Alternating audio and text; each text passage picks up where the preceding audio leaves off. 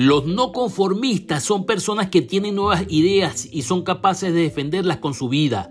Son personas que desatan superpoderes de acción y comunicación para inspirarse y automotivarse, incluso en la adversidad. Los no conformistas impulsan la creatividad y el cambio en el mundo. Son personas que lo arriesgan todo por ese algo que quieren alcanzar.